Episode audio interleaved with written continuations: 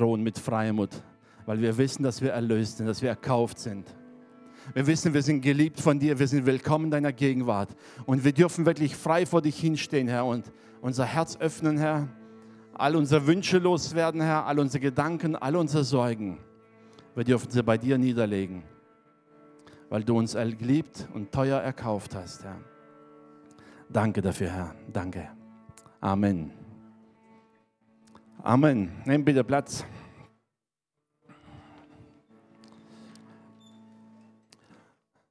Schön, dass trotz Wetter und Feiertagen noch viele da sind. Ich werde mal ein Geheimnis verraten. Normalerweise sind diese Tage so Praktikantentage. Gestern Feiertag, morgen Feiertag und dazwischen lässt man jemanden predigen, der nicht viel falsch machen kann. Ja? Vielleicht ein bisschen böse gesagt. Naja. Aber ich freue mich, dass ihr da seid, denn das heißt einfach, Gott hat euch etwas heute, was er geben möchte. Amen. Nicht meinetwegen, sondern euretwegen. Und Gott will dich segnen. Gott will dir heute etwas mitgeben. Vielleicht ein bisschen was zum Nachdenken, aber auch bis zur Erbauung, ein bisschen zur Stärkung. Ich habe gewusst, dass die ihm gebeten, dass sie das Lied über Gnade singen sollen, weil ich ein bisschen darüber predigen möchte. Gar nicht so sehr über Gnade, sondern über eine etwas ungewöhnliche Kombination. Also starte hier PowerPoint. Ich wusste nicht, wie ich die Predigt nennen soll, habe ich es einfach genannt, die Gnade der Heiligung. Wisst ihr, es gibt so immer so in christlichen Kreisen ein bisschen so Kontroverse. Die einen, die sagen, ja, ihr macht, beruft euch immer nur auf die Gnade, macht was ihr wollt, Hauptsache Gnade. Und die anderen vergessen vor lauter Heiligung, dass es Gnade gibt. Nach dem Motto, wenn du nur brav genug bist und alles anständig machst, kommst du in den Himmel. Das Erstaunliche ist aber, es gehört beides zusammen. Manchmal, äh, wenn man die Bibel liest, findet man so beide Begriffe innerhalb von weniger Verse oder wenigen Kapiteln immer nah beieinander. Aber was ist jetzt wichtiger? Was brauchen wir mehr? Wie kriegen wir das beides unter einen Hut? Und ich möchte mit euch heute ein paar Bibelstellen lesen. Ich weiß nicht, wann ihr das letzte Mal Bibel weil ihr so längere Passagen gelesen habt, aber heute machen wir es einfach mal. Ein paar Bibelverse, die wir eigentlich im Grunde genommen sehr gut kennen. Okay, wir fangen an, Epheser Kapitel 2, die Verse 4 bis 10. Paulus schreibt hier an eine Gemeinde, die im Grunde Ganzen verhältnismäßig jung ist. Ne?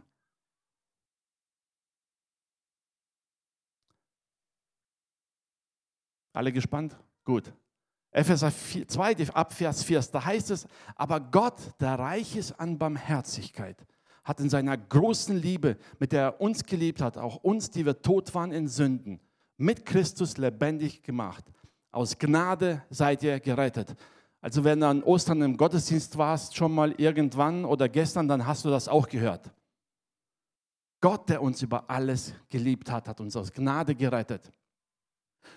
Und das hören wir dann morgen und er hat mit uns auferweckt und mit eingesetzt im Himmel mit Jesus Christus. Deshalb bleiben wir da nicht stehen, müsst ihr einfach morgen wiederkommen. Ja? Vers 7.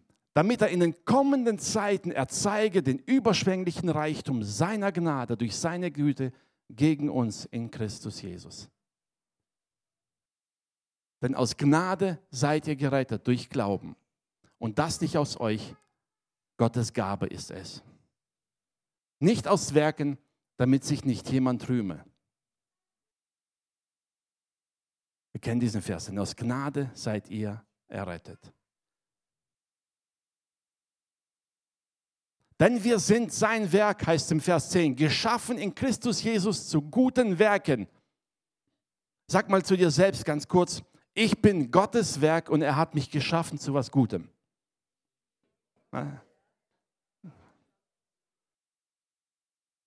Wer von euch hat gerade darüber nachgedacht, was der Ehepartner oder Kollege über dich so in den letzten Tagen gesagt hat? Und dachte, ups, stimmt das? Es spielt keine Rolle, was andere über dich sagen. Das einzige Entscheidende ist, was Gott über dich sagt. Und er sagt, du bist sein Werk, geschaffen für etwas Gutes. Ob wir immer uns so benehmen, ist was anderes, aber das hat Gott in uns hineingelegt. Die Gott so vorbereitet hat, dass wir darin wandeln sollen. Wisst ihr, er sagt hier nicht nur, er hat uns nicht nur dazu geschafft, dass wir das Gutes tun oder etwas produzieren, sondern er sagt, er hat den Weg vorbereitet. Wir sollen nur darin wandeln. Halt. Das war ein Vers zu weit. Ich weiß nicht, ob ihr mal jemals verfolgt habt, so die Diskussion. Die einen, die reden dann immer von Gnade. Du musst dich ja nicht so viel anstrengen, es ist Gnade. Wenn es schief geht, egal, es ist Gnade. Dann gibt es die anderen, die sagen, hey, beruf dich nicht immer auf die Gnade, du musst heilig sein, du musst dich knechten und du musst heilig sein, du musst heilig sein. Und wisst ihr, und beides erzeugt auf irgendeiner Seite ein Vakuum, was uns fehlt. Ja, ganz bewusst, wir sind aus Gnade gerettet. Ich habe vorhin schon gesagt beim Lied, wisst ihr, die Fähigkeit zu reden haben wir in die Wiege hineingelegt bekommen. Das Reden selber, das mussten wir lernen, oder? Am Anfang ist man froh für jedes Wort, das ein Kind redet. Spätestens im Kindergartenalter fängt man an, gewisse Worte zu unterscheiden, was reden darf und was nicht reden sollte. Oder? Es gehört dazu. Nur weil wir die Fähigkeit haben zu reden, heißt es noch lange nicht, dass wir alles reden dürfen. Nur weil wir Gnade haben, heißt noch lange nicht, dass wir alles tun dürfen. Amen. Ja, wir lernen, wir wachsen darin. Die Fähigkeit zu hören haben wir alle. Nicht überall hinzuhören, das müssen wir lernen. Das tut uns gut manchmal. Okay, nächste Bibelstelle. Römer 3, die Verse 22 bis 24. Römer 3, 22 bis 24. Ich rede aber von der Gerechtigkeit vor Gott, die da kommt durch den Glauben an Jesus Christus zu allen, die glauben. Denn es ist hier kein Unterschied. Sie sind allemal Sünder, allesamt Sünder und ermangeln des Ruhmes, den sie vor Gott haben sollten. Auch wenn es uns manchmal schwerfällt, aber wir müssen zugeben, das trifft uns. Wir waren Sünder und ermangelten des Ruhmes, den wir vor Gott haben sollten. Und, aber wir werden ohne Verdienst gerecht. Aus seiner Gnade durch die Erlösung, die durch Jesus Christus geschehen ist. Es ist eine absolute Tatsache, kein Mensch kann gerettet werden aufgrund von guten Werken. Es funktioniert nicht.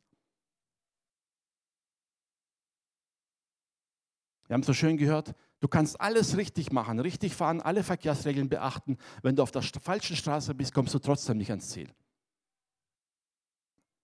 Aus Gnade sind wir da, wo wir hin sollen. Nächster Vers, jetzt geht man in die andere Richtung. Paulus schreibt dann Hebräer, übrigens Hebräer 12, wir wissen, Hebräer 11 kennen wir alle, die Auflistung der Glaubenshelden. Und nach der Auflistung der Glaubenshelden in äh, Kapitel 12 schreibt Paulus hier, jagt nach dem Frieden gegen jedermann und der Heiligung, ohne welche niemand den Herrn sehen wird. Jetzt könnte man sich hinstellen und sagen, Moment mal, Paulus, gerade eben hast du noch den Ephesern geschrieben, dass sie alleine aus Gnade gerettet werden. Und jetzt sagst du hier, ohne Heiligung wird niemand den Herrn sehen. Muss ich also doch was tun? Ich dachte, ich komme einfach so in den Himmel.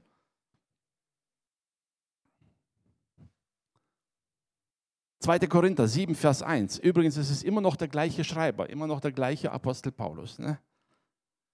Weil wir nun solche Verheißungen haben, ihr Lieben, so lasst uns von aller Befleckung des Fleisches und des Geistes uns reinigen und die Heiligung vollenden in der Furcht Gottes. Wird ja immer besser, ne? nicht nur Heiligung trachten, jetzt auch noch fürchten. Und dann kommt nochmal die Krönung drauf und da heißt es, das ist der Wille Gottes, eure Heiligung, dass ihr meidet die Unzucht.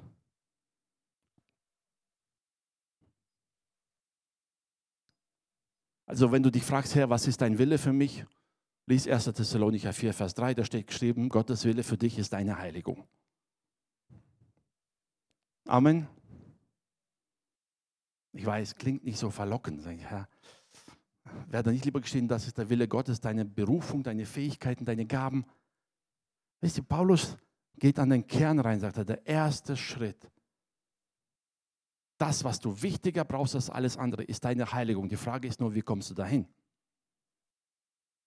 Kann ich mir Heiligung verdienen? Kann ich mir Heiligung erarbeiten? Jetzt nehmen wir mal jemand anderes, damit wir nicht glauben, dass Paulus der Einzige ist, der sowas erzählt. 1. Petrus, Kapitel 1, die Verse 15 und 16. Da heißt es, sondern wie der, der euch berufen hat, heilig ist, so sollt auch ihr heilig sein in eurem ganzen Wandeln. Denn es steht geschrieben, ihr sollt heilig sein, denn ich bin heilig. Und noch die letzte Bibelstelle mal so für den Anfang. Ebenfalls von Petrus Kapitel 2, Vers 9, 1. Petrus 2, Vers 9, da heißt es, ihr aber seid ein auserwähltes Geschlecht, ein königliches Priestertum, ein heiliges Volk, ein Volk zum Eigentum, das ihr verkünden sollt die Wohltaten dessen, der euch berufen hat. Aus der Finsternis in sein wunderbares Licht.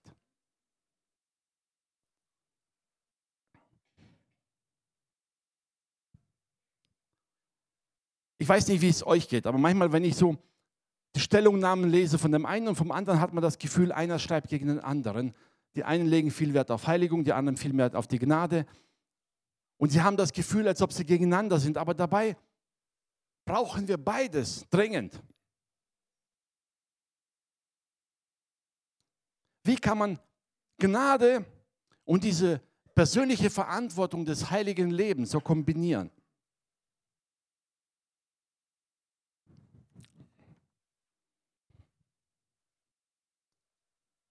mache mal ein Beispiel für euch. Stell dir vor, du hast ein Kind, frisch geboren. Das Kind macht viele Fehler, macht sich dreckig. Aus Gnade und Barmherzigkeit macht man es sauber. Was wird passieren? Natürliche Folge, es macht sich wieder dreckig. Machst es wieder sauber. Habt ihr jemals eine Mutter erlebt, die dann gesagt hat, komm, ich habe dich jetzt sauber gemacht, jetzt kannst du dich wieder dreckig machen? Oder umgekehrt, macht man das Kind sauber, damit es sich wieder dreckig machen kann? Wenn jemand sagt, ich habe keine Kinder, habe keine Erfahrung, dann nimm, nimm deine Klamotten, okay? Du steckst deine Klamotten in die Waschmaschine, damit sie sauber sind. Wofür? Damit du sie wieder dreckig machen kannst. Obwohl jeder von uns weiß, sie werden wieder dreckig. Es ist so. Lässt sich selten vermeiden. Und trotzdem haben wir sie da sauber, nicht damit sie wieder dreckig werden können, sondern damit sie sauber sind. Heiligung ist ein Leben in Reinheit. Das ist das, was Gott für uns möchte. Heiligung ist das, was uns fernhält von der Sünde. Heiligung ist das, was Gott in unserem Leben sehen möchte, dass wir, ich würde mal sagen, so wie ein Reifeprozess in unserem Leben. Bei jedem Menschen. Auf dem Weg zur Heiligung oder diesem Reifeprozess stolpern wir immer wieder. Bis ein Kind endlich trocken ist und sauber ist, vergeht eine Weile. Viele Waschladungen Wäsche, manche Tonnen voller Windeln, die da dahin gehen. Aber irgendwann ist das Ziel erreicht. Wenn mit 12, 13 ein Kind immer noch nicht trocken ist, dann macht man sich Gedanken. Wenn es mit 20 noch nicht funktioniert, ist ein Pflegefall. Oder? Spätestens dann nennt man es plötzlich entwicklungsverzögert oder irgendwie gehemmt oder sonst irgendwas. Dann wird das, was früher normal war, plötzlich zu einem Problem. Oder? Ganz logisch, ist ganz natürlich. Wenn ein Kind mit einem Jahr noch nicht reden kann, ist es normal. Wenn ein Kind mit zehn Jahren nicht reden kann, ist es ein Problem. Der Unterschied ist, lieben wirst du das Kind immer noch genauso. Oder etwa nicht. Du wirst es immer, das hat mit der Liebe nichts zu tun. Es ist auch immer noch dein Kind. Du kannst dich irgendwann entscheiden, okay, äh, hat nicht so geklappt mit drei, vier Jahren, irgendwas hat sich falsch entwickelt, ist nicht mehr mein Kind, neuer Versuch. Übertrag mal das auf das Geistliche. Wenn Gott dich erlöst und befreit hat, bist du sein Kind. Ob du nach drei, vier Jahren schon heilig lebst, das ist ein Teil deines Reifeprozesses. Gott erkennt dir den Status eines Kindes nicht ab, nur weil du nach drei Jahren noch nicht vollkommen bist. Nach fünf Jahren auch noch nicht. Nach zehn Jahren, gut, da reden wir später drüber, ja. Ich möchte es mal bewusst machen. Auch wenn die Gnade da ist, so wie die Bibel sagt, jedes Mal, wenn wir fallen, Johannes schreibt es in seinem Brief, sagt er, jedes Mal, wenn wir Fehler machen, wenn wir unsere Sünden bekennen, ist er treu und gerecht und vergibt uns. Aber wie gesagt, er vergibt uns nicht, damit wir wieder sündigen können. Und er will, dass wir heilig sind. Es ist ein reifer Prozess, selbstverständlich. Bei jedem Kind wissen wir, es ist vollkommen normal. Es muss diese das Erwachsenwerden, diese Reife muss einsetzen, dass Stück für Stück das Kindliche abgelegt wird, die Fehler der Kindheit abgelegt werden und man zu einem selbstständigen, reifen, erfahrenen Menschen heranwächst. Du bleibst immer Kind. Wenn du es nicht glaubst, besuch deine Oma, da kannst du 40 sein, bist immer noch Kind. Daran ändert sich nichts.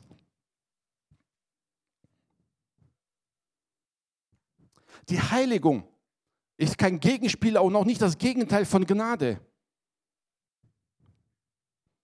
Die Heiligung ist auch keine Gesetzlichkeit. Man kann eine Gesetzlichkeit daraus machen, wenn man nur noch Regeln und Gesetze befolgt, ohne zu wissen, was man da tut. Das ist ein anderes Thema. Aber nur wenn dir jemand sagt, du musst heilig leben und du musst lernen, Dinge in deinem Leben loszulassen, ist das keine Gesetzlichkeit. Das ist ein ganz natürlicher Reifeprozess. Wie gesagt, kommen wir wieder zum Beispiel vom Kind. Wenn einem fünfjährigen Kind etwas daneben geht und es geht in die Hose, oder beim Essen kippt der Teller um und kippt über die Klamotten, dann ist man sagen, okay, das ist nicht toll, man muss sauber machen, man hilft ihm, aber es gehört irgendwo dazu. Wenn es zehn Jahre später immer noch passiert, dann wird man anders daran arbeiten, weil man weiß, das ist nicht mehr normal. Das sollte nicht mehr sein. Wenn es mit 80, 90 wieder mal vorkommt, das ist wieder ein anderes Thema. Aber wir wissen aus dem Natürlichen ganz normal, ein gewisser Reifeprozess. Wisst ihr, ich sag mal provokant gesagt, die Heiligung hilft uns, die Gnade immer weniger in Anspruch nehmen zu müssen. Und die Gnade ermöglicht es uns überhaupt heilig zu leben. Weil jedes Mal, wenn wir stolpern, hilft uns die Gnade wieder auf den rechten Weg. Sie hilft dir immer wieder neu dahin zu kommen, wo Gott dich haben will. Wie sagte Paulus, das ist Gottes Wille, eure Heiligung.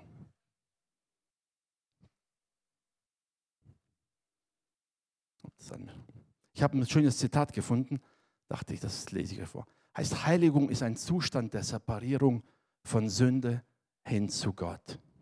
Oder eine Trennung von der Sünde weg hin zu Gott. Das ist eine Art Prozess. Warum sollen wir heilig sein? Jede Sünde schadet uns. Ob wir sie sehen oder nicht, spielt keine Rolle. Ob wir die Folgen sehen oder nicht, spielt keine Rolle. Die Bibel sagt, wenn ich die Sünde begehe, dann beinhaltet diese Sünde bereits die Folgen der Sünde. Das heißt den Tod letztendlich. Das ist das Wesen der Sünde, das kannst du auch nicht ändern. Du kannst ja nicht sagen, gut, ich trenne das Ganze jetzt. Die Sünde lasse ich zu, aber die Folgen, die klammer ich gleich aus. Das funktioniert nicht.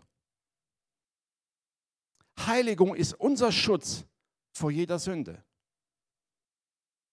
Wir brauchen es.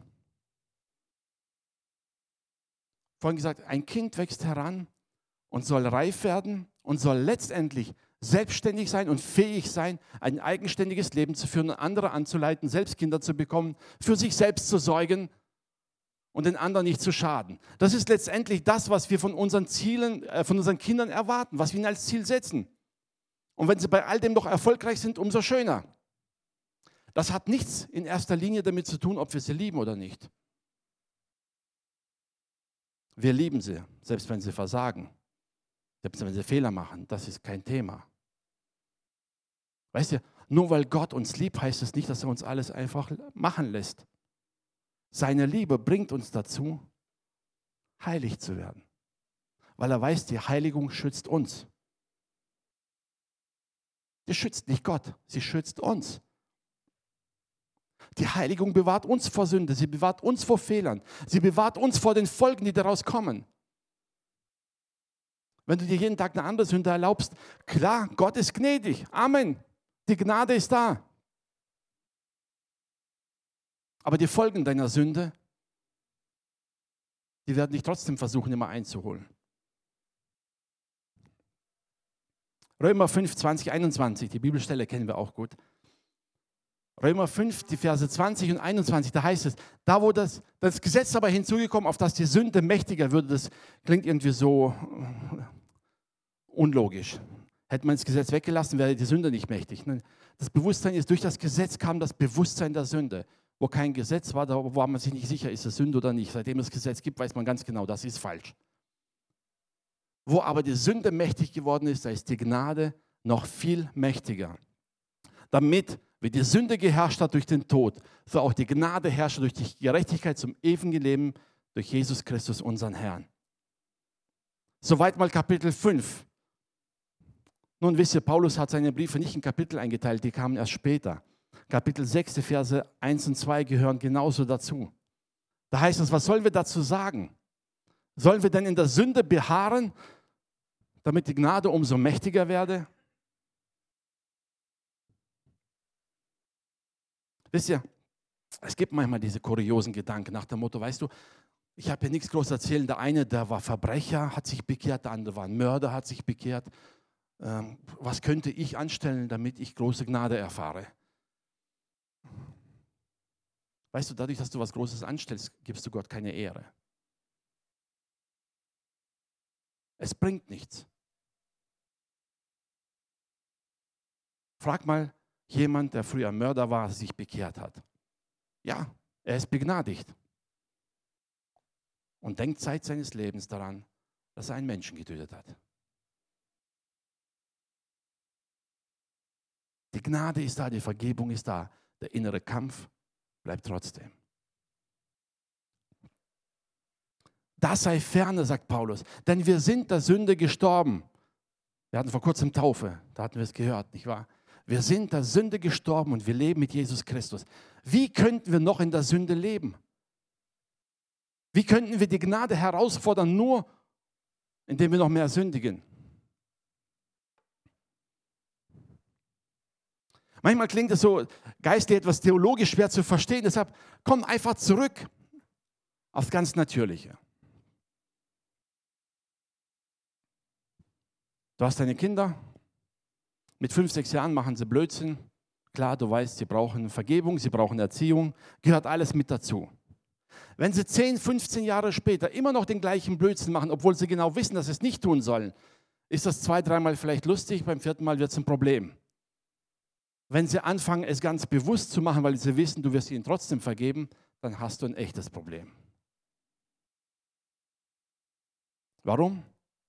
Ganz einfach, weil sie dann deine Güte, deine, Nach, äh, deine Nachgiebigkeit, deine Herzenseinstellung ganz bewusst ausnutzen.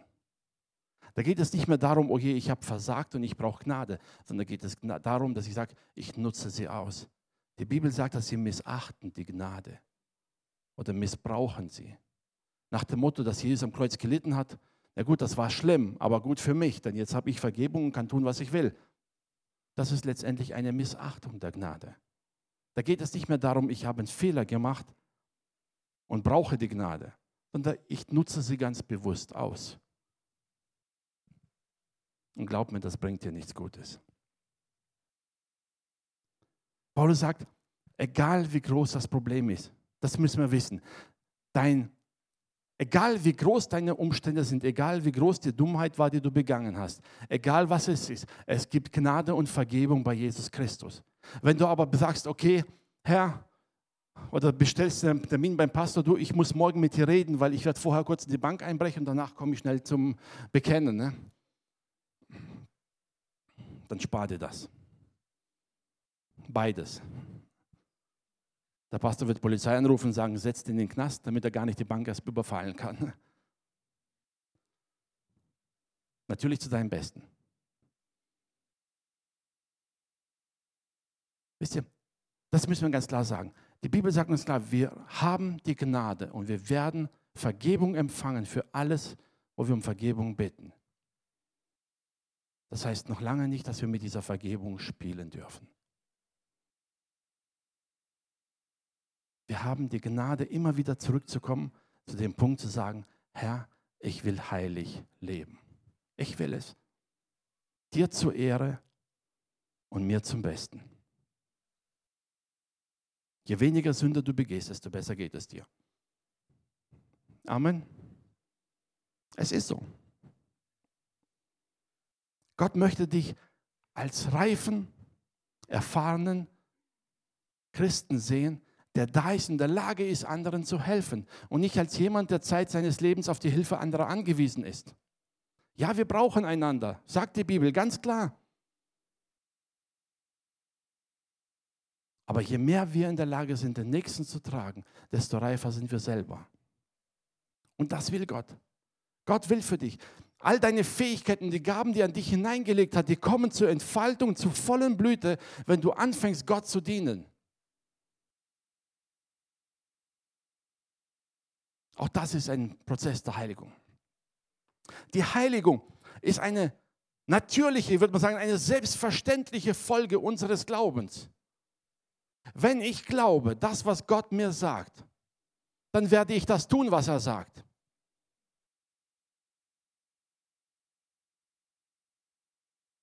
Wenn du morgens betest und sagst, Herr, da draußen sieht so furchtbar aus, das ist ein ganz banales Ding. Und der Herr spricht übernatürlich zu dir zu, sagt er, da draußen erwartet dich ein Sturm, zieh dich warm an, nimm Regenschirm mit. Was wirst du machen? Du hast zwei Möglichkeiten. Entweder du glaubst dem Herrn, ziehst dich warm an und nimmst einen Regenschirm mit, oder du sagst, ach Herr, vielleicht, vielleicht auch nicht, ich gehe so raus. Jetzt triffst du einen Bruder mitten im Sturm, der Bruder hat einen Regenschirm dabei, du nicht. Und er fragt dich, hat der Herr dir auch gesagt, dass du Regenschirm mitnehmen sollst? Und was wirst du ihm sagen? Ja, ich glaube schon dem Herrn, aber das, was er gesagt hat, das, da war ich mir nicht sicher. Was nützt es dir? Was nützt es dir, wenn du sagst, ich glaube an einen Gott, aber das, was er mir sagt, das nehme ich nicht an? Anders gesagt, glaubst du wirklich Gott, wenn er dir was sagt und du tust es trotzdem nicht? Oder glaubst du ihm nicht? Heiligung ist einfach eine ganz natürliche Folge. Wenn ich glaube, was Gott sagt, werde ich das tun, was Gott sagt. Und das zu tun, was Gott sagt, ist Heiligung. Ist ein Leben in Heiligung.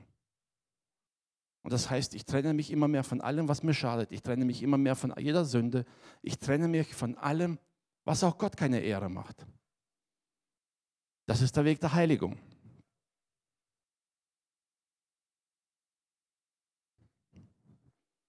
Nehmen wir ein anderes Beispiel aus dem Alltag. Ne?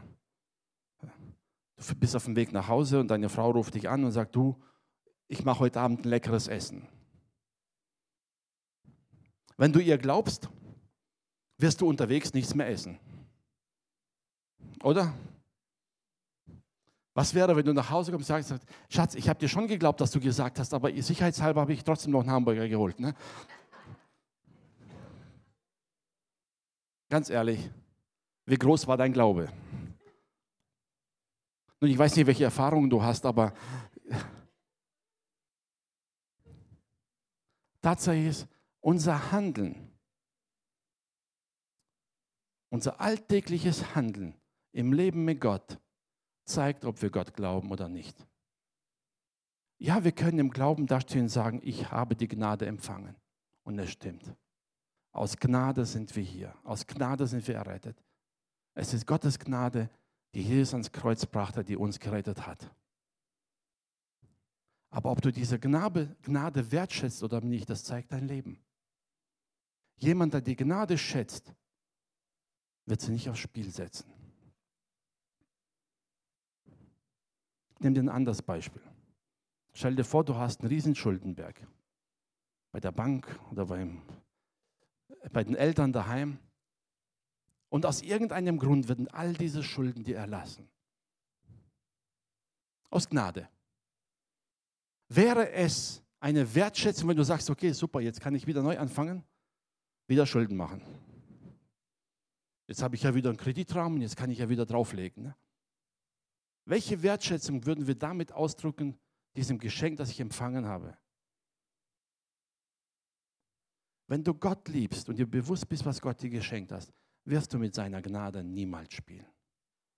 Du wirst nicht sündigen und dich darauf verlassen, ich habe sowieso Gnade. Was soll's? Du wirst alles dafür tun, wie ich schon sagte, um diese Gnade möglichst wenig in Anspruch nehmen zu müssen. Dass wir ohne nicht auskommen, das wissen wir. Das sagt auch die Bibel, steht außer Frage. Aber die Frage ist, ob wir das bewusst ausnutzen. Das zeigt unsere Herzenshaltung.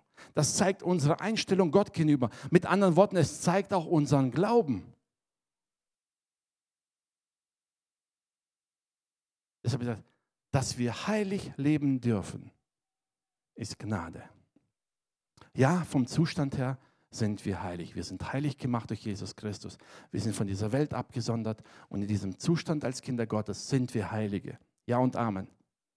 Die Heiligung heißt aber nicht, was wir sind, sondern heißt, was wir, wie wir uns benehmen. Es ist ein Prozess, ein Lernen, ein Erwachsenwerden. Und deshalb vergleich dich nicht mit anderen. Wie gesagt, wenn neben dir jemand sitzt, der jetzt zwei Jahre gläubig ist und noch nicht so alles sieht und manche Dinge sich erlaubt, ja, kann sein. Das ist ungefähr so, als wenn du einen 20-Jährigen mit einem Zweijährigen vergleichst. Wenn ein Zweijähriger beim Essen auf dem Tisch tanzt, dann ist es am Anfang lustig und dann fängt man an zu erziehen. Wenn ein 20-Jähriger auf dem Tisch tanzt, ist es von Anfang an nicht mehr lustig. Oder? Je nach Reife erwarten wir etwas anderes. Es ist auch in unserem geistlichen Leben das Gleiche. Schau nicht darauf, dass der andere was macht. Wie oft passiert das, dass man es hört, spricht jemand an, sagt, das, was du machst, nicht in Ordnung, heißt ja, aber der darf doch auch. Dass der andere weder die Erfahrung noch das Wissen hat, um das anders zu machen, das beachtet man nicht. Man denkt, wenn der das darf, darf ich doch auch, aber das ist keine Rechtfertigung. Das nützt mir nichts. Ihr kennt alle diesen Spruch von den Eltern, sagen, klar, und wenn der in den Fluss springt, springst du hinterher. Ne? Wer hat den Spruch noch nie gehört? Irgendwie scheint er verbreitet zu sein. Ne? Ich möchte uns heute gerade an diesem Tag, wo wir sagen, so, so zwischen Kreuzigung und Auferstehung, so an diesem Tag der Stille ein bisschen, dass wir uns selber wieder bewusst werden. Weißt du, wenn Gott dir sagt, tu das nicht oder tu jenes nicht, dann nicht, weil er nicht gnädig ist, sondern gerade weil er gnädig ist. Gerade weil er will, dass es dir gut geht, sagt er, lass es. Weißt du, wenn du ein Gebot erfüllen musst, ohne zu wissen, warum, dann wird es zu einem Gesetz. Ja. Und dann hilft es nicht weiter. Wenn du aber weißt, dass es gut für dich ist, dann tu es. Lebe entsprechend. Lebe entsprechend dem, was Gott dir gesagt hat, was Gott dir auferlegt hat. Und mag sein, dass der eine mehr darf als der andere, scheinbar. Es gibt einen einfachen Satz, der heißt, von dem viel gegeben ist, von dem wird man viel fordern. Du willst viele Gaben, stell dich auf viel Verantwortung ein. Auch viel Rechenschaft. Ich sage immer gerne das eine Beispiel. Wisst ihr, Mose, einer der größten Männer des Alten Testamentes, hat sich in 40 Jahren vor Gott einen Fehler erlaubt. Einen einzigen. Denk mal deine 40 Jahre zurück, die letzten 40 Jahre. Ähm, würdest du es schaffen zu sagen, okay, da ist ein gravierender Fehler passiert? Und du wirst sagen, okay, jede Woche einer oder so, jeden Monat einer, keine Ahnung. Gott hat ihm viel anvertraut, Gott ist ihm persönlich begegnet, aber Gott hat auch von ihm viel gefordert. Und das sind immer die Beispiele für uns. Gott will, dass es dir gut geht. Gott will, dass du dich entfaltest. Gott will, dass du aufblühst. Gott will, dass all das, was er in dich hineingelegt hat, deine Gaben, deine natürlichen Fähigkeiten, deine übernatürlichen Fähigkeiten und all das Geschenk, was du von Gott empfangen hast, er will, dass es alles in deinem Leben aufblüht.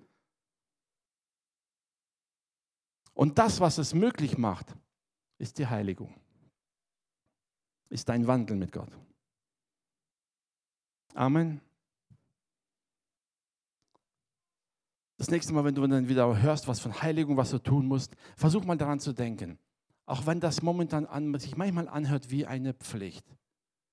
Denk daran, es ist Gnade. Es ist Gnade, dass du es tun darfst. Es ist Gnade, dass du diese Erkenntnis haben darfst. Es ist Gnade, dass du im Voraus wissen darfst, wenn ich das nicht tue, wird es mir besser gehen. All das ist das, was Gott dir gibt. Sieh Heiligung nicht als eine Pflichterfüllung an, die du tun musst. Sieh es an als ein Geschenk des Himmels, als eine Tür, die Gott dir geöffnet hat und sagt, hier gibt es einen besseren Weg für dich. Und jedes Mal, wenn du links oder rechts vom Weg runterfällst, hebt dich Gott wieder auf und setzt dich wieder drauf durch seine Gnade. Sagt, komm, geh weiter. Und je äh, weniger du runterfällst, desto besser für dich. Das heißt nicht, dass die Gnade plötzlich nicht mehr benötigt wird. Wir brauchen sie. Aber es ist besser für dich. Ich möchte dich dazu ermutigen, einfach vor Gott immer wieder neu zu treten sagen, Herr, danke. Danke, dass ich nicht nur Vergebung haben darf, wenn ich Fehler mache, sondern danke, dass ich durch deine Gnade auch immer weniger Fehler machen darf. Und du befähigst mich dazu, immer heiliger zu leben. Und das wollen wir. Der Wille Gottes für dich und für mich ist unsere Heiligung. Wenn dir das schwerfällt zu begreifen, sagt, das ist einfach dein natürlicher oder dein, dein geistlicher Reifeprozess, der ganz natürlich, selbstverständlich in Kraft trifft, sobald du hier Gott glaubst. Und das, dieser Glaube an Gott ist das, was uns rettet. Amen. Aus Glauben sind wir gerettet durch Gnade. Amen. Ich möchte dich dazu ermutigen, zum Schluss nicht nur es auf dich selbst anzuwenden, sondern auch auf deinen Nächsten. Wisst ihr, wir neigen dazu, die Gnade für uns immer in Anspruch zu nehmen und den anderen immer durch den Spiegel der Heiligung zu sehen oder durch die Brille der Heiligung.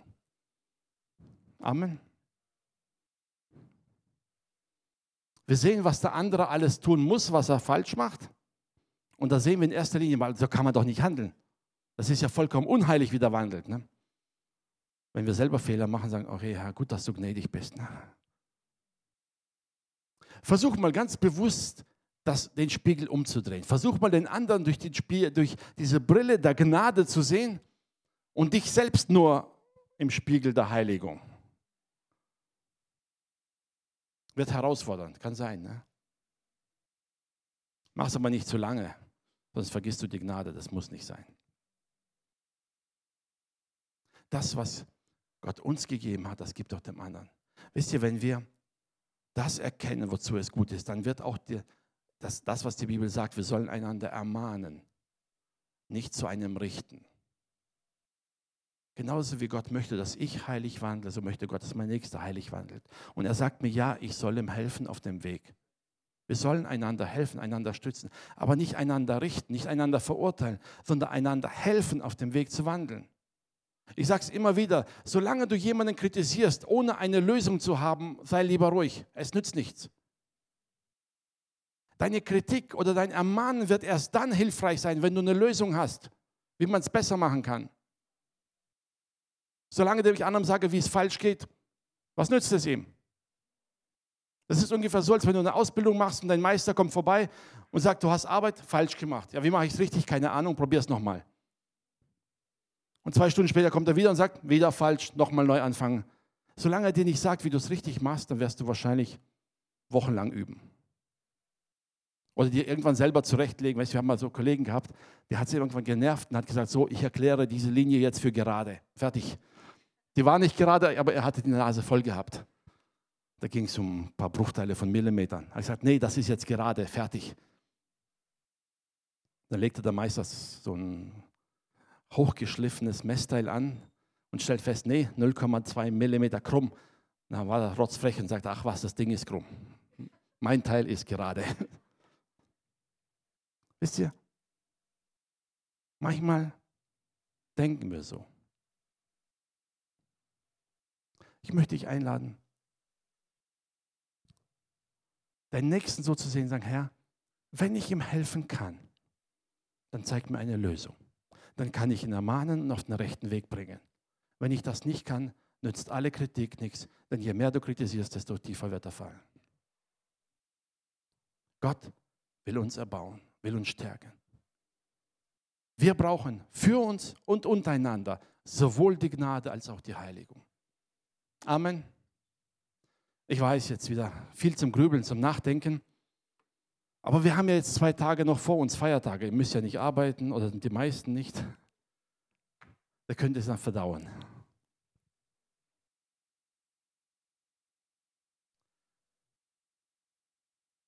Ich habe es auf dem Herzen, dich einfach zu einem ganz besonderen Gebet einzuladen.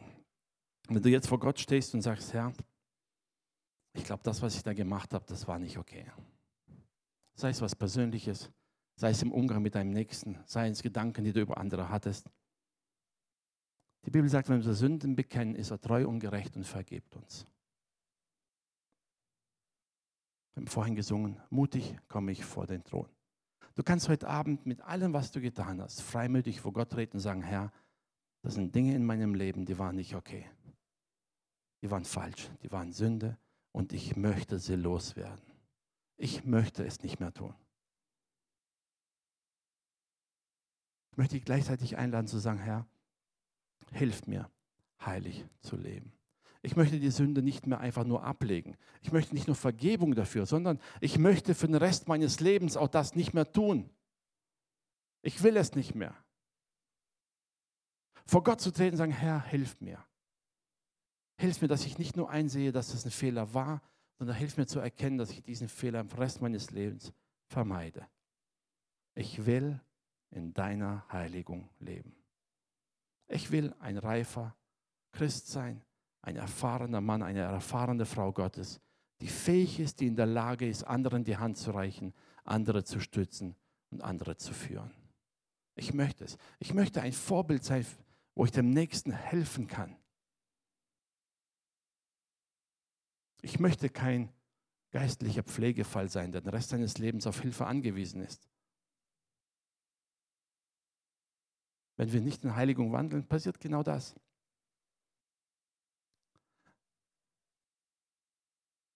Ich liebe es, wenn wir einfach vor Gott treten mit ehrlichem Herzen, nicht darauf schauen, was denkt der andere, was sagt der andere, was muss ich, was muss ich nicht. Nein, es ist eine Sache zwischen mir und Gott. Und je ehrlicher du vor Gott bist, desto besser für dich. Du musst dich vor Gott nicht schönreden, er weiß es sowieso. Er weiß es. Kannst ruhig zugeben, was du verbockt hast.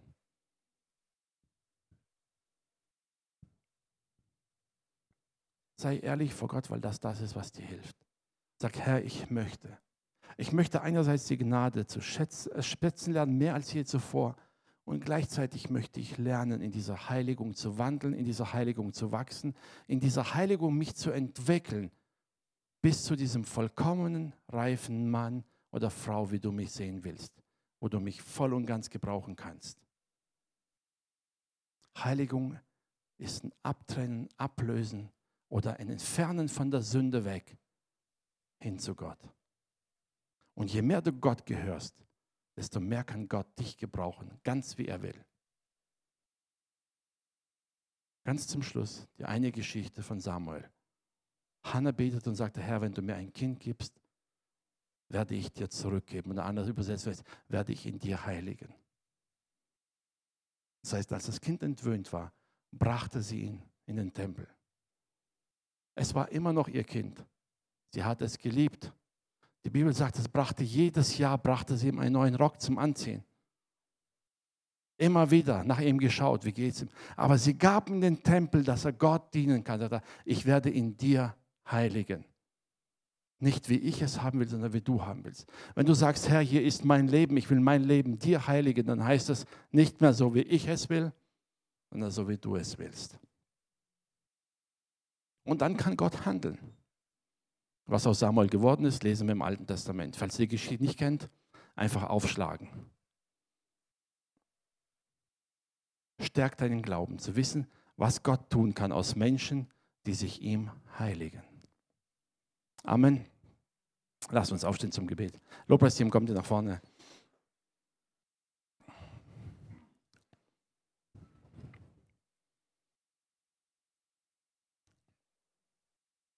Ich habe einen Impuls noch vom Herzen und den möchte ich weitergeben. Wisst ihr, manchmal passiert es, dass wir beim Bestreben nach einem heiligen Wandeln irgendwann frustriert sind, weil es nicht klappt.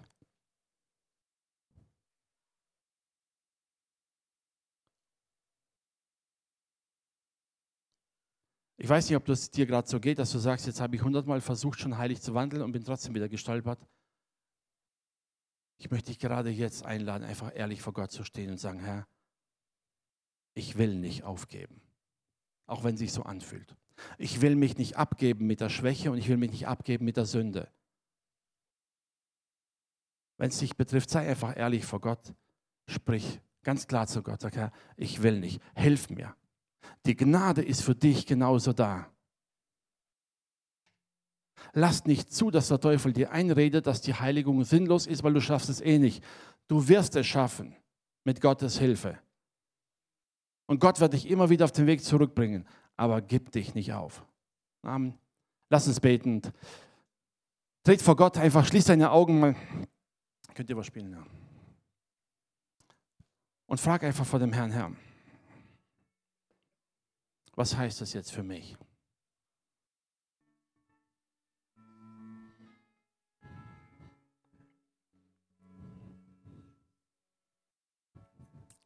Schaffst du es, Gnade aufzubringen für jemanden, der dich zu tief verletzt hat? Schaffst du es, deinen Nächsten, dein Kind, dein Ehepartner, vielleicht dein Vater oder Mutter, je nachdem, wie es betrifft, schaffst du ihm Gnade entgegenzubringen, obwohl du siehst, dass Heiligung nicht unbedingt seine Stärke ist?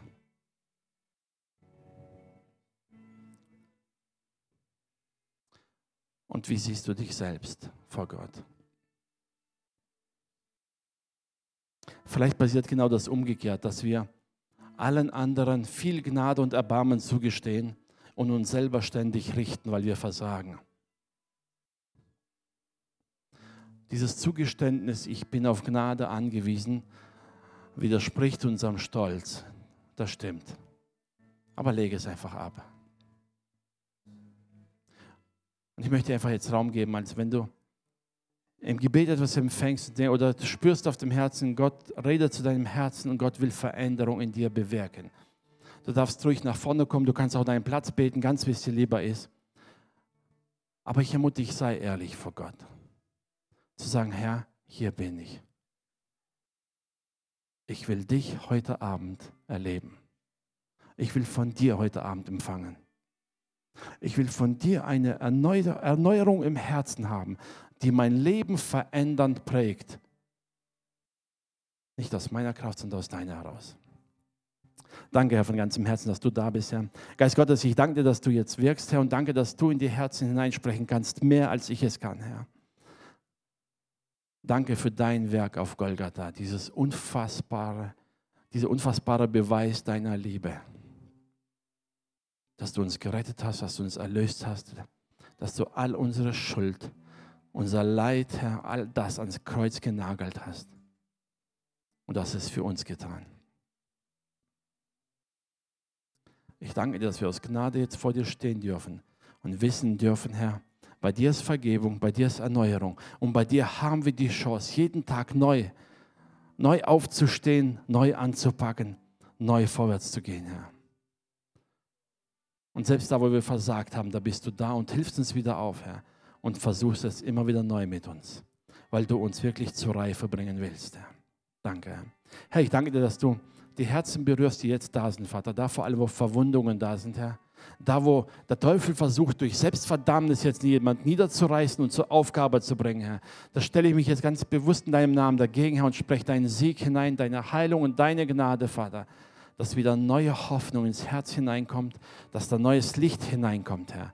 Und das Bewusstsein, mit dir, Herr, ist alles möglich. Danke, Vater. Danke, dass du unser Gebet hörst, Herr. Und dass gemäß deinem Wort, wo zwei sich eins werden, was sie auch bitten, du auch heute Abend hier Antworten gibst, Herr. Hab Dank dafür, Herr.